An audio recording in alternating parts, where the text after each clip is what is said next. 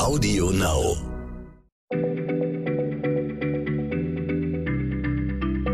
Schneller Schlau, der kurze Wissenspodcast von PM.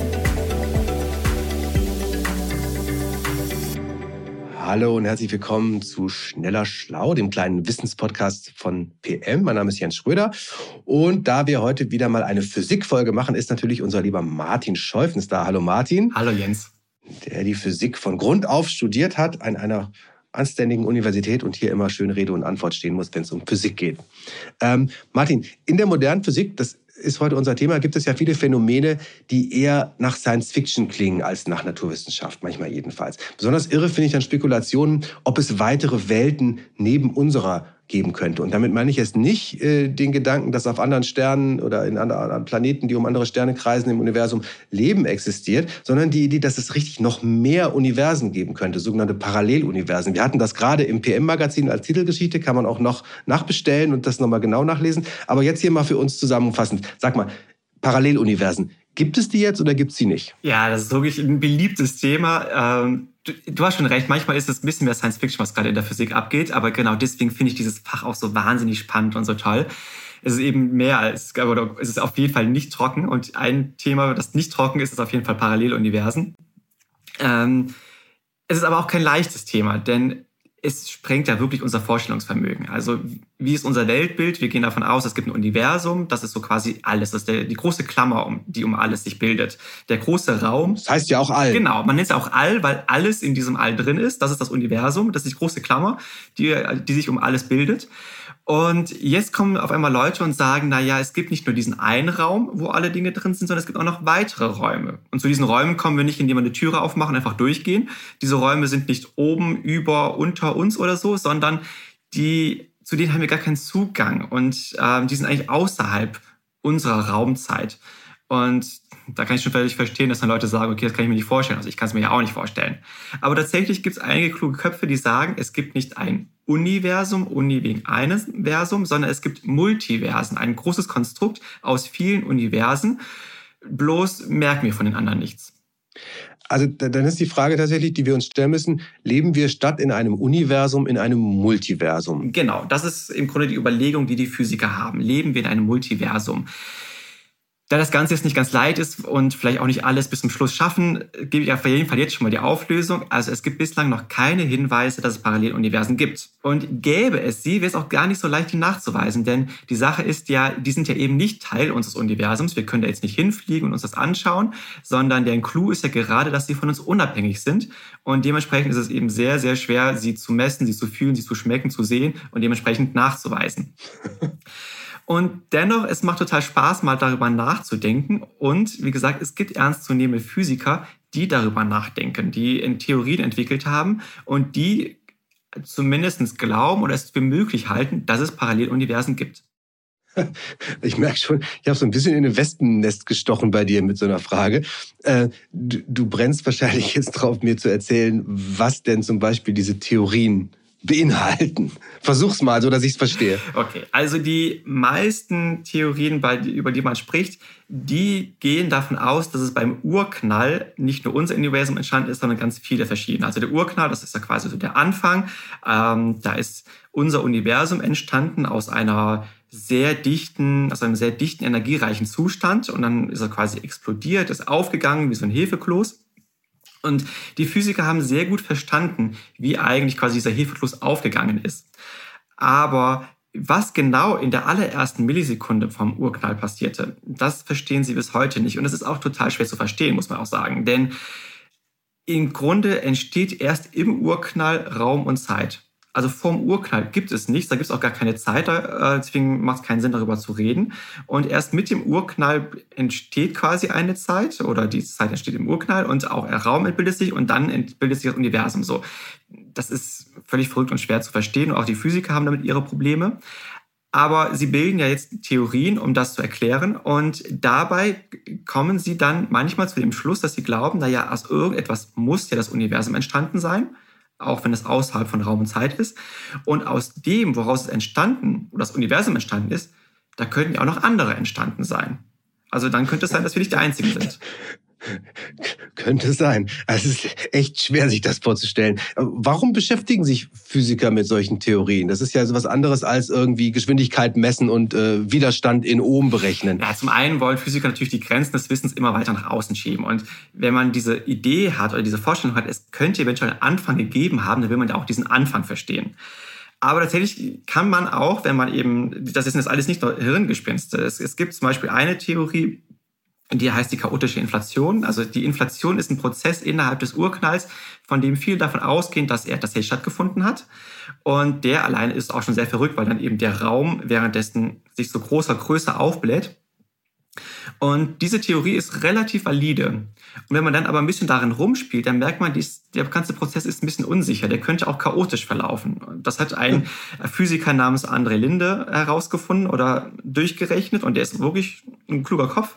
Und er hat gesagt, na ja, wenn das wirklich so chaotisch passiert, dann kann es sein, dass immer mal wieder überall solche Räume aufpoppen, dass immer so ähm, Universen entstehen. Es ist eher so ein Schaum aus Universen, die dann entstanden sind und nicht eine große Blase, sondern ganz wie so, als wenn man in so einen äh, Milchshake reinpustet und dann steht nicht eine große Blase, sondern ganz viele Blasen. So könnte auch am Anfang ganz viele Universen entstanden sein aus der Ursuppe oder was auch immer da war. Das ist schon eine wirklich sehr verrückte Theorie, aber es ist wahrscheinlich von all diesen verrückten Theorien mit Paralleluniversen die, die aktuell am ernstzunehmendsten diskutiert wird. Aber es gibt noch eine, über die ich gerne rede, weil ich glaube, dass die meisten Zuhörerinnen und Zuhörer auch schon mal was von ihr gehört haben, nämlich die Stringtheorie. Von der haben, glaube ich, wirklich die meisten schon mal gehört. Das war, das die heißt Stringtheorie, weil sie irgendwie mit vibrierenden Fäden operiert. Das fand ich schon immer sehr seltsam, ehrlich gesagt. Aber erzähl mal, was erzählt uns die Stringtheorie über die Universenentstehung? Dann schweifen wir mal ganz kurz ab und gehen mal erstmal über, reden über die Stringtheorie. Eigentlich versucht die Stringtheorie etwas ganz anderes zu erzählen. Nämlich, sie will erklären, wie eigentlich Materie entsteht. Also wir wissen ja, die Materie besteht aus Atomen, aber Atome sind doch nicht die kleinsten Dinge. Dann gibt es noch Elektronen und Protonen, aber die sind auch nicht die kleinsten Dinge. Dann gibt es noch Quarks und das geht immer so weiter. Es gibt immer kleinere Teile. Und da ist dann die Frage, gibt es nicht irgendwann wirklich allerkleinste Teilchen? Und wo kommen die her?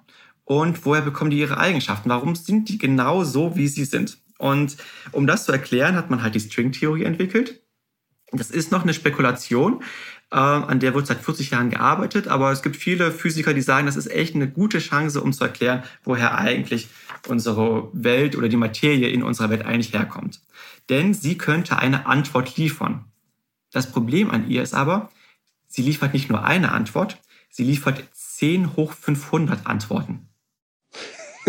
10 hoch 500 ist eine relativ große Zahl, glaube ich. Ja, ne? das ist jetzt eine Zahl, die hat 500 Nullen. Also wenn man sich mal kurz überlegt, so eine Million hat sechs Nullen und eine Milliarde neun Nullen und eine Billion zwölf Nullen. Das ist ja noch nichts. Das ist ein winziges Ding gegenüber einer Zahl, die 500 Nullen hat. Aber genau so viele Antworten spuckt die Stringtheorie aus, wenn man sie fragt, wie sie eigentlich Materie bilden kann und warum es verschiedene Materie geben kann. Und aktuell suchen die Physiker in diesem Heuhaufen nach genau dieser einen Variante, die genau der Materie in unserer Welt entspricht. Und da sind, glaube ich, auch noch ein bisschen länger mit beschäftigt, das zu finden unter diesen vielen. Ähm, aber wenn sie das gefunden haben, dann hätten sie eben eine Erklärung gefunden, äh, warum unsere Materie eben so ist, wie sie ist. Ja, aber dann haben sie nicht nur eine Erklärung, sondern 10 hoch 500 weitere Erklärungen, die sie dann einfach in den Papierkorb werfen können, weil die ja offenbar nicht bei uns in der Welt realisiert wurden. Genau. Also die Physiker könnten dann sagen, okay, von diesen vielen, vielen, vielen, vielen Varianten ist nur eine Realität geworden, nämlich unsere. Aber so ein bisschen fragt man sich schon, was ist denn jetzt mit den anderen äh, geworden und warum ist aus denen keine Realität entstanden? Ah, und deswegen glauben dann die, manche der Physiker, äh, dass auch diese 10 hoch 500 minus 1 Varianten Realität wurden, und dass es deswegen 10 hoch 500 Universen gibt in einem Multiversum? Oder wie? Exakt, du hast die Idee dahinter verstanden.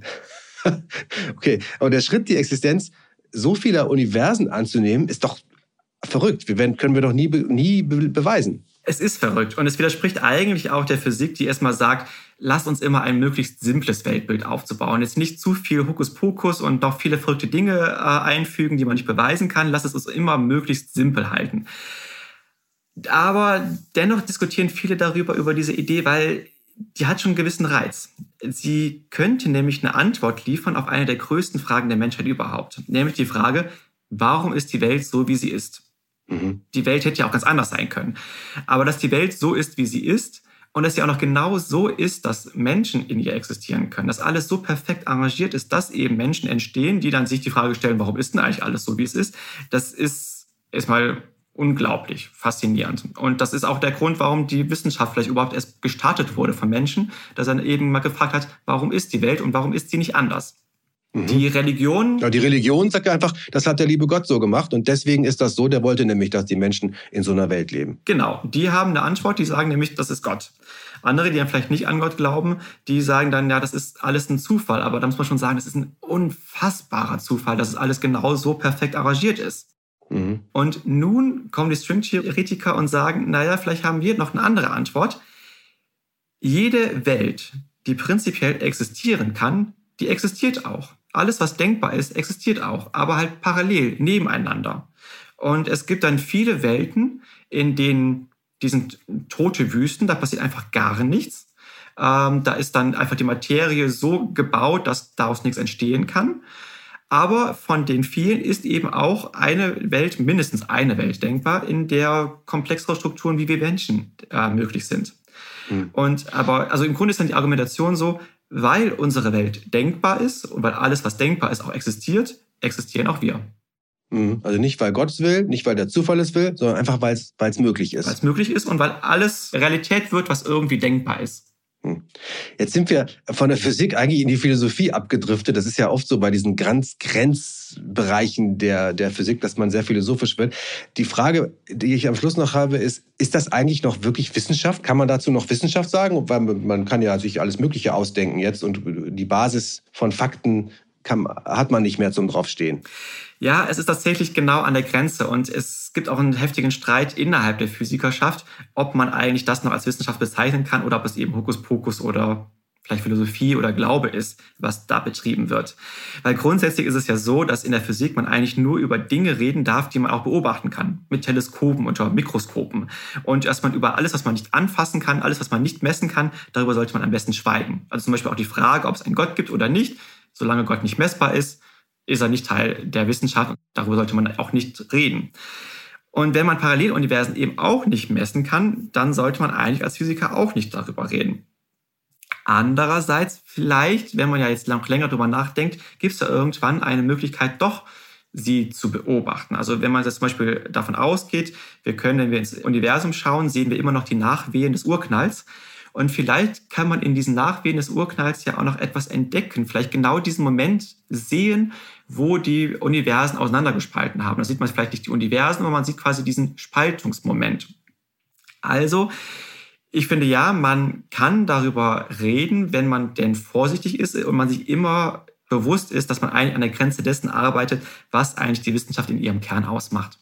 Also mein Kopf raucht jetzt, qualmt jetzt genug. Ich glaube, der von unseren Hörerinnen und Hörern auch. Aber das fand ich super. Jetzt sind wir einmal in eine ganz extreme physikalische Theorie äh, äh gegangen, vorgestoßen bei Schneller Schlau und äh, versprochen, in der nächsten Folge machen wir was ganz hands-on Praktisches aus eurem Alltag, liebe Hörerinnen und Hörer. Aber das fand ich jetzt mal einen guten Exkurs. Äh, danke, Martin. Und äh, wer es nochmal genauer nachlesen will, im letzten PM-Heft äh, gab es die Paralleluniversen als Titelgeschichte. Das kann man immer noch bestellen. Ist vielleicht interessant für manche, die das vertiefen wollen. Dankeschön und tschüss. Tschüss, Jens. Schneller Schlau, der kurze Wissenspodcast von PM. Zum Schluss möchte ich euch noch den Podcast von Ivy Hase und Lars Paulsen ans Herz legen. Und worum es in ihrem Podcast geht, erzählen die beiden euch am besten selbst. Hallo, hier ist Lars. Und Ivy. Aha. Und wir haben zusammen einen Podcast, oder was? Ganz genau. Neon ja unnützes Wissen machen wir. Und wir freuen uns natürlich, wenn ihr, nachdem ihr diesen wundervollen Podcast gehört habt, auch mal bei uns vorbeischaut. Überall, wo es Podcasts gibt. Jeden Montag eine neue Folge. 30 Minuten vollgepackt mit unnützem Wissen zum Thema Tiere, zum Thema Abenteuer, zum Thema Verbrechen, zum Thema Filme. Also alles, was ihr euch so vorstellen könnt. Und wir sind auch noch mit am Start und erzählen ganz, ganz viel unnützes Zeug zu uns vor allem. Traut euch, hört mal rein. Traut uns, traut euch. Audio Now.